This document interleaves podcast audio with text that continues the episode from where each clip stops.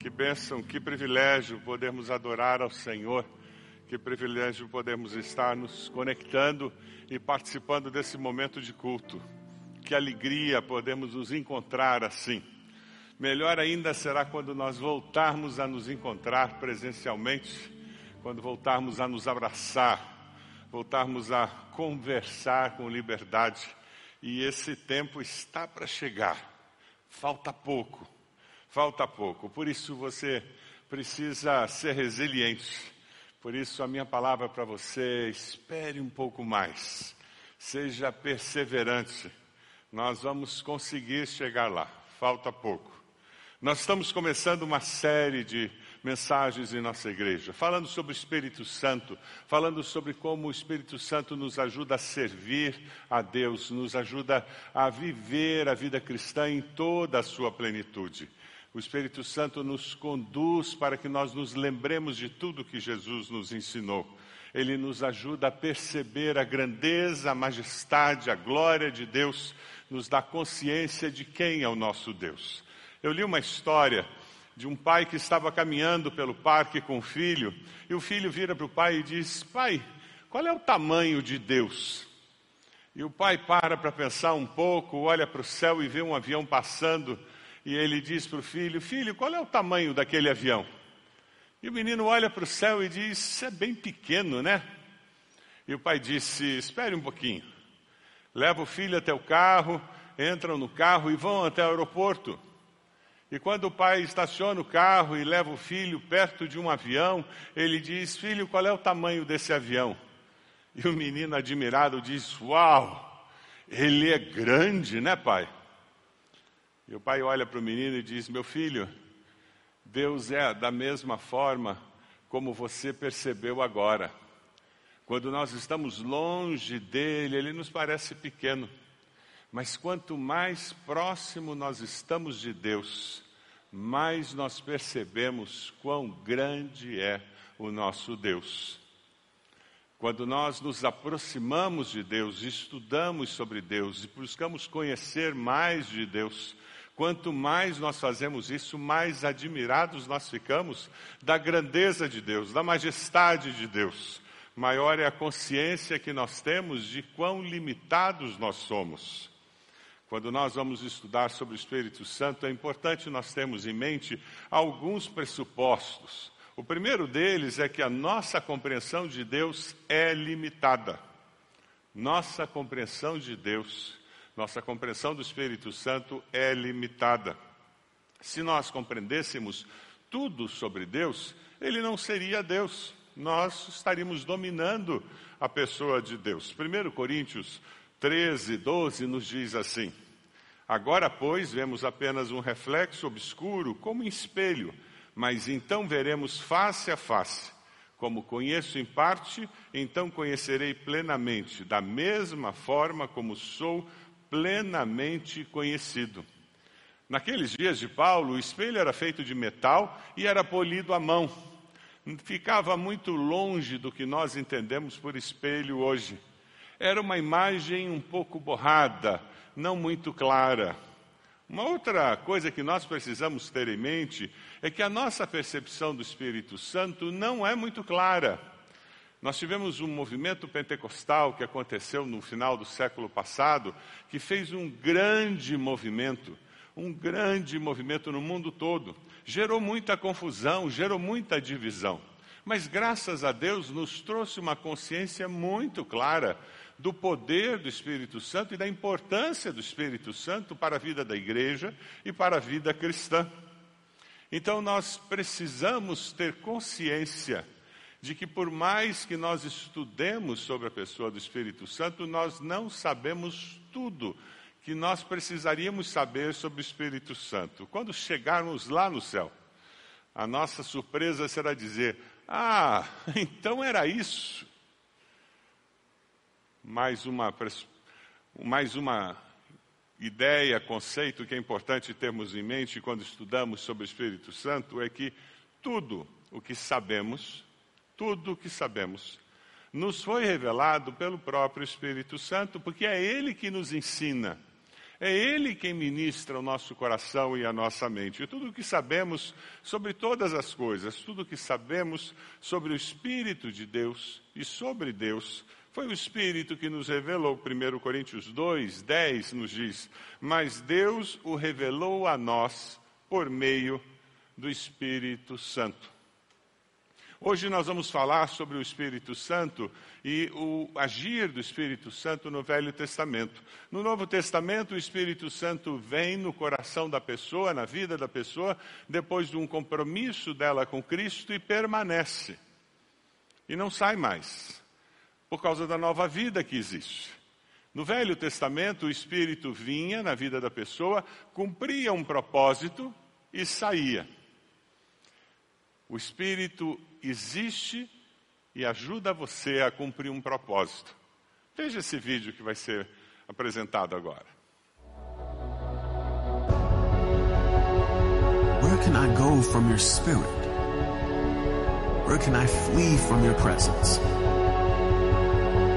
If I go to the heavens, you're there. If I make my bed in the depths, you're there. If I rise on the wings of the dawn, if I settle on the far side of the sea, even there your hand will guide me. Your right hand will hold me fast. If I say surely the darkness will hide me and the light became night around me, even the darkness will not be dark to you. Night will shine like the day, for darkness is as light is to you. Such knowledge is too wonderful for me, too lofty for me to attain.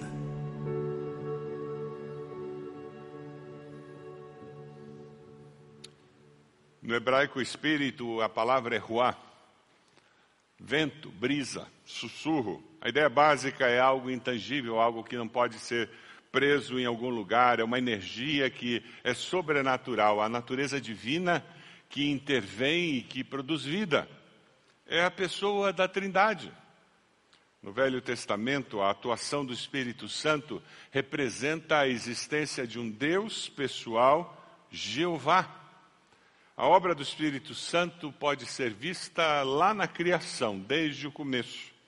Quando você lê Gênesis 1, 1, 2, a palavra nos diz: no princípio Deus criou os céus e a terra, era a terra sem forma e vazia, trevas cobriam a face do abismo e o Espírito de Deus se movia sobre a face das águas.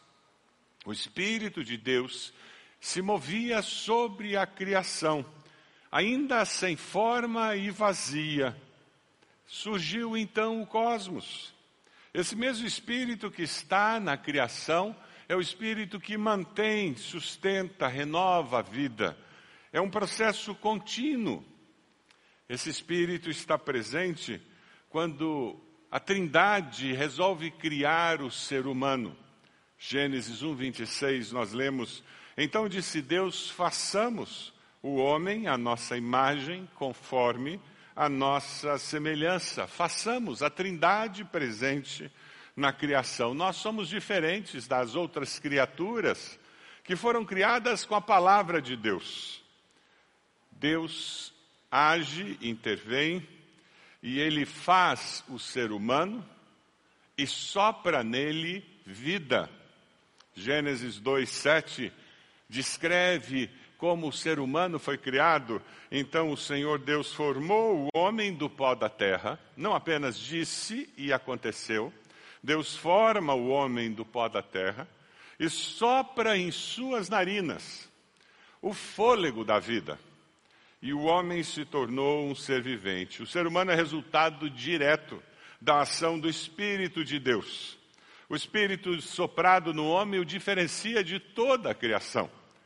Nós temos razão, talentos, capacidade artística, criatividade, heroísmo, religiosidade, ética, coisas que os demais da, seres da criação não têm. Essa força divina vive e age no indivíduo o tempo todo. Ele não existe nos ídolos, não existe nas outras criaturas.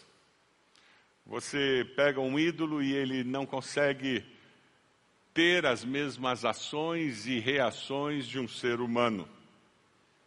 Você já viu uma vaca ajoelhada, adorando a, um, a uma cerca, adorando a uma árvore?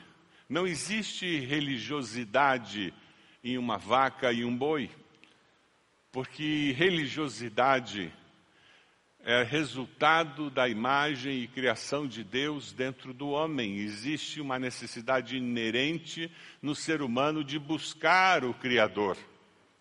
Você já viu um pássaro João de Barro construir uma casa de João de Barro que instintivamente tem aquele formato?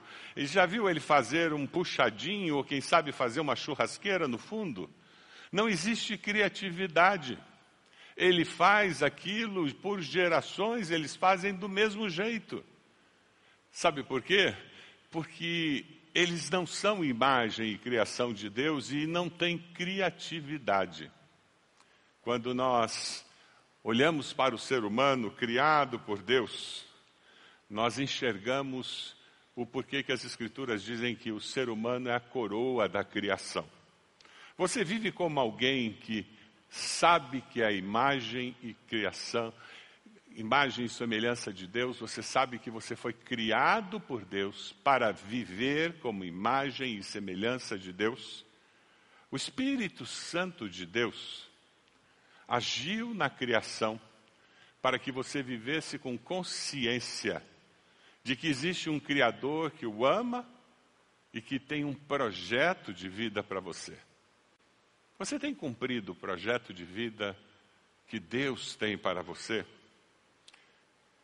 No Velho Testamento, o Espírito Santo relacionava-se com o povo de Deus e intervinha em indivíduos para agir a favor do povo de Deus. Era desse jeito que o Espírito se manifestava. No Velho Testamento, o Espírito Santo estava sempre com o povo. Ageu 2,5, nós encontramos a seguinte afirmação: Esta é a aliança que fiz com vocês quando vocês saíram do Egito. Meu espírito está entre vocês. Não tenham medo. Não tenham medo, é uma mensagem boa para hoje em dia, não é verdade? Dias assim como esses que nós estamos vivendo, nós precisamos ouvir mensagens como essa que vem das Escrituras. Meu espírito está entre vocês, não tenham medo. Na época dos juízes já estava claro que Deus estava agindo a favor do seu povo. O Espírito Santo era concedido a certas pessoas com o objetivo claro de cumprir tarefas especiais a favor do povo de Deus. Eu queria ler sobre um dos personagens mais interessantes do Velho Testamento, que era Gideão. Lembra da história de Gideão? um instrumento para a libertação do povo, o povo sendo oprimido pelos midianitas. O texto nos diz que Gideão um, estava malhando trigo num tanque de prensar uvas. Ele fazia isso escondido, porque se os midianitas soubessem, levariam o trigo dele embora.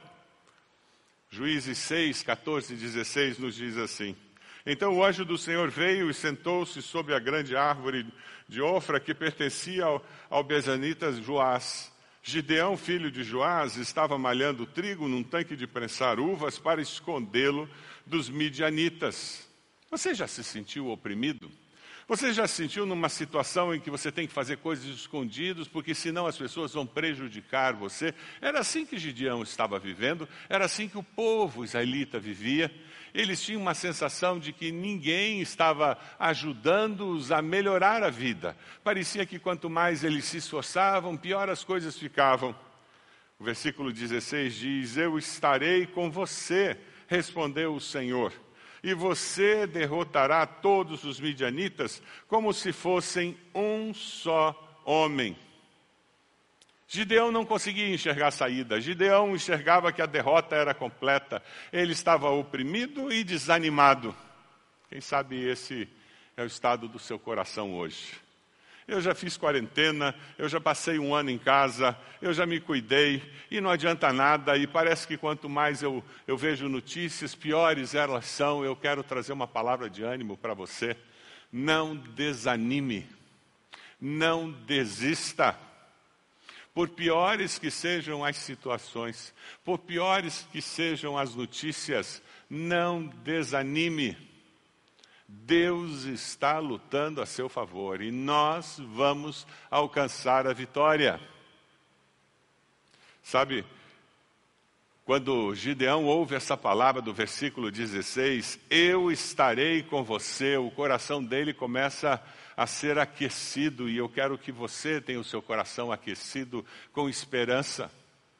Eu estarei com você e você derrotará todos os midianitas como se fossem um só homem, desafiado por Deus. Gideão saiu e derrubou todos os ídolos que é onde os sacrifícios eram oferecidos na vizinhança, e os vizinhos ficaram loucos com ele, procurando quem foi esse maluco que fez isso. Juízes 6, 34, nos conta o segundo passo que aconteceu com Gideão. O Espírito do Senhor apoderou-se de Gideão. E ele, com toque de trombeta, convocou os abiesitas para segui-lo. Ele ouviu a palavra do Senhor, encheu-se de coragem e, com a força do Senhor, ele começou a fazer alguma coisa concreta para mudar as circunstâncias. Com a força do Senhor, ele começou a fazer alguma coisa concreta para mudar as circunstâncias. E as pessoas começam a se movimentar ao redor dele. E Gideão diz: Senhor, eu preciso ter uma confirmação de que o Senhor de fato há de me usar para lutar contra essa opressão que eu estou sofrendo. E lá no versículo 37, ele pede uma confirmação de Deus. Ele diz: Senhor, se o Senhor vai de fato libertar Israel através de mim, Versículo 37, vê, colocarei uma porção de lã na eira, se orvalho morar, molhar apenas a lã, e todo o chão estiver seco, saberei que tu libertarás Israel por meu intermédio, como prometeste. E assim aconteceu. E assim aconteceu. E Gideão levantou-se bem cedo, no dia seguinte, torceu a lã e encheu uma tigela de água de orvalho. E disse ainda Gideão a Deus: Senhor, não se acenda a sua ira contra mim, mas eu posso fazer mais um pedido? Você já fez isso com Deus? Em que você pede a Deus um sinal e quando a resposta vem, o seu coração ainda enfraquece, o seu coração titubeia. E foi o que aconteceu com Gideão, ele disse: Que milagre, que coisa incrível, não dá para explicar isso. Mas sabe, Deus, ainda estou tendo dificuldade de crer. E ele diz: Senhor, não se ire contra mim, mas eu posso fazer mais um pedido. Permita-me fazer mais um teste com a lã. Dessa vez, faze ficar seca a lã e o chão coberto com orvalho. E Deus assim fez. Naquela noite, somente a lã estava seca e o chão estava todo coberto de orvalho. Deus responde às nossas orações. Aleluia. Não é errado pedir respostas concretas a Deus. Não é errado pedir sinais a Deus. Errado é não cumprir aquilo que Deus nos manda fazer. Depois dessas duas respostas claras que Deus deu a Gideão, sabe o que ele fez? Ele obedeceu. Deus já respondeu a você? Então obedeça. Você está cheio de dúvidas? Então peça sinais a Deus. Gaste tempo na presença de Deus. Jejue, ore, busque respostas de Deus. Surpreenda-se com o mover de Deus na sua história. Mas quando Deus responder, quando Deus responder, obedeça. Foi o que aconteceu. O povo chegou, ele tinha um exército enorme, 32 mil homens para lutar contra os midianitas. E ele olhou aquele monte de gente e ele disse: Agora vai, Em Juízes 7,2 o Senhor diz: Você tem gente demais. Para eu entregar Midian nas suas mãos, gente demais, a fim de que Israel não se orgulhe contra mim, dizendo que a sua própria força o libertou. Com todo esse povo, no final você vai dizer: Nós somos bons, nós damos conta do recado. Essa história de pedir ajuda de Deus foi bobagem, superstição. Foi minha influência, foi minha capacidade, a minha inteligência. Nem precisava ter feito isso de pedir ajuda de Deus. E sabe o que Deus faz com Gideão? Ele diz: Gideão, pergunta aí quem está com medo e manda aí para casa.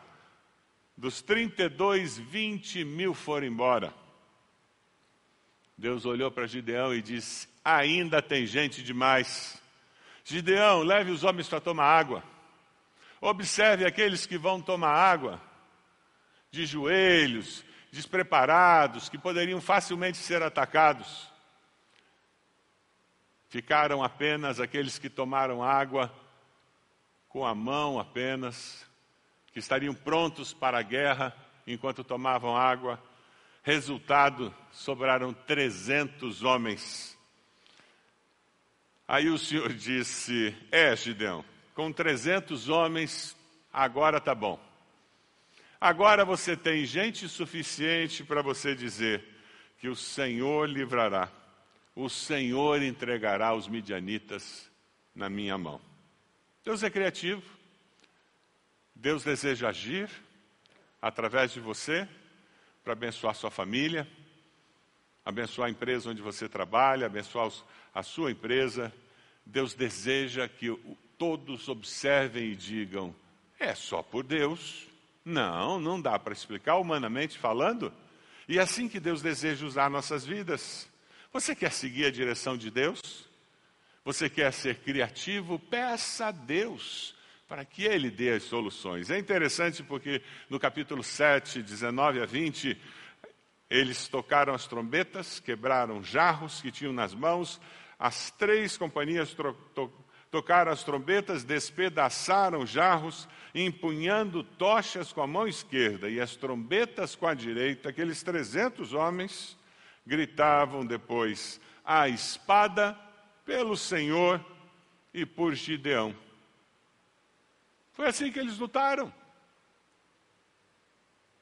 Sabe o que, aconteceu? 7, 22, quando as trezentas trombetas soaram, o Senhor fez que em todo o acampamento os homens se voltassem uns contra os outros, com as suas espadas. Qual foi o milagre? Deus lutou a batalha. Eu quero desafiar você a dobrar seus joelhos e dizer: Deus, o Senhor pode lutar as minhas lutas? Deus, o Senhor pode lutar as minhas lutas? O Senhor pode ir para a guerra por mim? Deus, o Senhor pode resolver as encrencas que eu tenho lá no meu trabalho? O Senhor pode usar sua criatividade para me ajudar lá na universidade? Deus, eu não sei mais o que fazer na minha família, mas o Senhor pode ser criativo e trazer solução para todas essas dificuldades que eu tenho na minha família. Deus, eu preciso que o Senhor me dê um sinal e eu preciso que o Senhor me ajude a ir adiante e consiga resolver o que falta na minha vida. Naquela época, o Espírito possuía uma pessoa e usava aquela pessoa para trazer a solução. Nos nossos dias, o Espírito vem no coração de quem aceita Jesus como Salvador e começa a agir na vida daquela pessoa e através da vida daquela pessoa para trazer as soluções. Você já aceitou Jesus como Senhor e Salvador? Sabe, Sansão era um homem muito forte. Ele lutou e defendeu o seu país. O Espírito do Senhor apossou-se de Sansão e ele, sem nada nas mãos, rasgou o leão como se fosse um cabrito. Mas Sansão ficou orgulhoso, Sansão desviou-se do propósito do Senhor e o que aconteceu é que Sansão acabou sendo preso, perdeu o seu poder e no final da vida Deus deu uma nova oportunidade a Sansão e ele consegue acabar com aqueles inimigos. O que era o propósito de Deus para a sua vida foi cumprido, mas não da maneira como Deus havia planejado. O nosso Deus é o Deus da segunda oportunidade. Quem sabe você já perdeu a primeira oportunidade. Deus não desistiu de você. Ele pode usar a sua vida e usá-la para abençoar outras vidas. Volte-se para o Senhor. Retorne para a comunhão dos irmãos. Permita que Deus use a sua vida para cumprir o propósito que ele tinha para você. Davi foi ungido como rei por Samuel. Samuel apanhou o chifre cheio de óleo e ungiu na presença dos seus irmãos a partir daquele dia. E o texto é muito claro dizendo que o Espírito do Senhor apoderou-se de Davi e Samuel voltou para Ramá. Davi foi considerado o maior rei de Israel. Davi enfrentou situações incríveis ao longo da sua vida. Ele foi um grande líder capacitado por Deus. E o Espírito do Senhor usou a vida de Davi em várias circunstâncias, a ponto dele ser chamado um homem segundo o coração de Deus. Quando alguém permite que o Espírito de Deus o guie nas suas decisões, essa pessoa consegue construir uma vida que traz honra e glória para o nome do Senhor. Você gostaria de fazer isso com a sua vida? Esse é o desafio que eu trago para você é o desafio que eu apresento para você nesse momento. Permita que o Espírito de Deus haja na sua vida e mude a sua história e a história das pessoas que estão ao seu redor. O mesmo Espírito de Deus que existia no Velho Testamento está conosco hoje aqui. E ele habita no coração do discípulo de Jesus.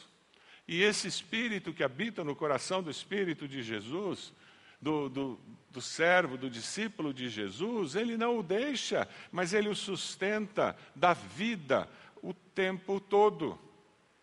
Eu queria desafiar você a fazer algumas orações. Você pode orar assim, confessando Jesus como Salvador e Senhor, que é o início de uma caminhada de fé com o Espírito de Deus. Meu Deus, eu confesso Jesus como meu Salvador e Senhor. Você pode fazer essa oração? Eu queria convidar você a fechar seus olhos e dizer: Senhor, eu me arrependo dos meus pecados. Eu reconheço Jesus como meu Senhor e Salvador. Você pode fazer isso? Você fez essa oração? Existe um número aqui na base da tela. Você pode entrar em contato conosco. Nós gostaríamos de conversar com você. Nós temos conselheiros que estão aí à disposição para orar com você, para responder perguntas, para falar com você sobre essa decisão tão importante. Entre em contato conosco, você pode entrar no chat também. No chat você vai encontrar também um número ali, você pode conversar com pessoas sobre essa decisão tão especial quando a palavra nos diz que quando nós confessamos Jesus como Senhor e Salvador, o Espírito Santo de Deus vem habitar em nós como um selo, uma garantia de que nós somos do Senhor. Que coisa incrível, o próprio Deus, Criador dos céus e da terra, passa a habitar em nós e nos capacita para viver e para influenciar de uma maneira abençoadora a vida de outras pessoas. Quem sabe a decisão que você precisa tomar hoje é deixar que Deus use a sua vida para transformar a nossa sociedade. Eu desejo ser usado por Deus para libertar meu povo, como, como Deus usou a vida de Gideão, para trazer libertação do seu povo. Quem sabe a sua oração hoje é: Senhor, eu decido viver com senso de missão na sociedade eu vou buscar transformar injustiças, eu vou ajudar pessoas a serem libertas de vícios, eu vou ser uma pessoa que vai levar uma palavra de esperança, de transformação. Em tempos de desesperança, como nós precisamos de pessoas que vivam com senso de missão. O, as mensagens que você vai enviar no WhatsApp não vão ser mais mensagens de desesperança você vai ter uma palavra de esperança, uma palavra de conforto, de alento. As pessoas ficarão esperando a sua mensagem chegar no telefone delas, porque elas sabem que quando vem alguma coisa de você, é algo que traz alento para o coração. Você assume esse compromisso com Deus? Quem sabe a decisão que você precisa tomar é cumprir um propósito de Deus para a sua vida. Quem sabe Deus está chamando você para a obra missionária, Deus está chamando você para batizar-se como membro de uma igreja. Deus está dizendo para você: Eu já revelei a você o que eu quero que você faça. Chegou a hora de cumprir o propósito que eu tenho para a sua vida. Qual o propósito de Deus para a sua vida? Este é o momento. Quem sabe você está afastado do Evangelho há muitos anos por alguma razão você se afastou da comunhão dos irmãos, volte, volte agora. Este é o tempo. Você vai voltar, nós vamos colocar você num pequeno grupo. Você vai viver comunidade com os irmãos, mesmo nesse tempo de pandemia. Você pode entrar em contato conosco com esse número que está aí na tela. Você pode entrar no chat. Volte, nós queremos ser igreja para você. Queremos amar você com o amor do Senhor. Quem sabe a sua decisão é viver como Davi, ser um líder segundo o coração de Deus.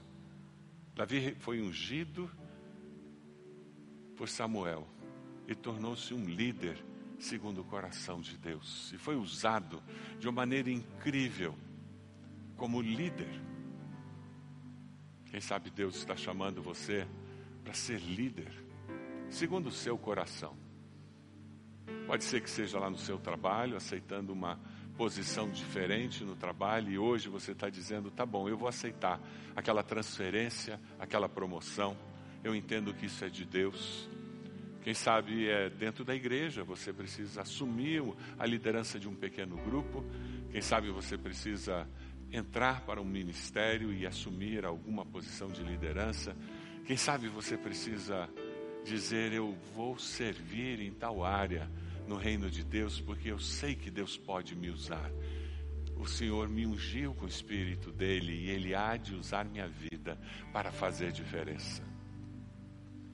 O Espírito Santo de Deus, desde a criação do mundo, ele existe muito antes disso, porque ele é Deus. E quando ele nos cria, seres humanos, a imagem e semelhança de Deus, ele tem um propósito. Que nós possamos viver pelo louvor da glória de Deus. E Ele tem um propósito para a minha vida e para a sua vida. E o que Ele mais deseja é que nós estejamos cumprindo esse propósito. Eu gostaria de orar por você, pedindo que você possa cumprir esse propósito de Deus para a sua vida. Senhor, nós queremos nesse momento orar em nome de Jesus pedindo que a graça maravilhosa do Senhor seja derramada na vida de cada pessoa que está junto conosco participando desse culto. Essa graça que foi dada a nós e experimentada por nós através de Cristo Jesus. Ó Deus, nós te damos graças porque o Senhor nos alcançou e nós somos transformados pelo poder da cruz. Nós somos transformados porque o Senhor nos amou primeiro. Deus, nós reconhecemos que o Senhor nos ama e nós queremos responder a esse amor vivendo para o Senhor. Ó Deus, nós entendemos que o Senhor tem um propósito para as nossas vidas. No meio desse tempo de pandemia, tempo de provação, tempo de lutas, de dificuldades, nós reconhecemos que o Senhor é Senhor da história da nossa vida. E nós colocamos os nossos olhos em Cristo Jesus. Encontramos descanso para as nossas almas, porque o Senhor é Senhor das nossas vidas. Nós queremos cumprir o propósito do Senhor para nós. Conforta o coração de cada um de nós Ó Deus, o Senhor conhece a ansiedade, a necessidade de cada coração. Com teu Santo Espírito, Senhor, venha trazer verdade, venha trazer conforto, alento e direção. E permita-nos, Pai amado, viver uma vida debaixo da tua graça, favor e merecido. Mas essa graça que transformou a nossa vida. Ó Deus, nos abençoe, Senhor.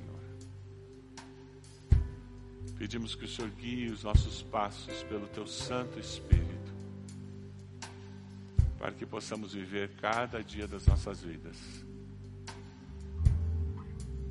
debaixo da direção do Senhor. No nome de Jesus que nós oramos. Amém, Senhor. Deus abençoe sua vida.